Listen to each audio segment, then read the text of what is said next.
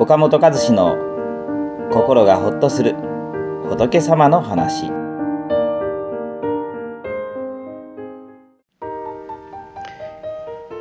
えまた無罪の七世の中にですね小座世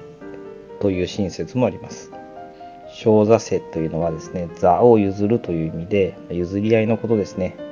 俺が私がと我を通そうとして喧嘩になるよりも相手に譲った方がずっと気持ちよくやっていけます。私の子供時代弟とテレビのチャンネル争いでよく喧嘩になりました。話し合いで折り合いがつかず最後は力ずくで私がチャンネルを奪ったことがよくありました。そんな時弟は悔しさのあまり嫌がらせでわざとそばで大声で泣き叫ぶのです。1になった私は泣き叫ぶ弟の横でヘッドホンをつけてテレビを見つけてましたが楽しくも何ともありませんでした。あの時弟にチャンネルを譲ってやって一緒に見た方がずっと楽しかったなと思います。ま今では笑い話ですが大人になっても似たようなことをしている人が結構多いように思われます。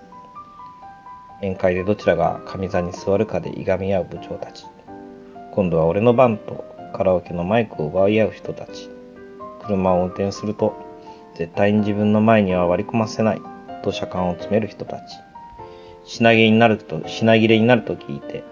水や食料を買い占める人たちそんな時お先にどうぞと譲るのが小座世です無理に我を通そうと争うよりも良いことしたなととてもすがすがしい気持ちで一日を過ごすことができますね。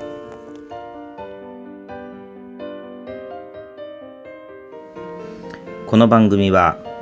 一般社団法人全国仏教カウンセリング協会が提供しております。当協会については動画コメント欄に URL を掲載しております。そちらをぜひご覧ください。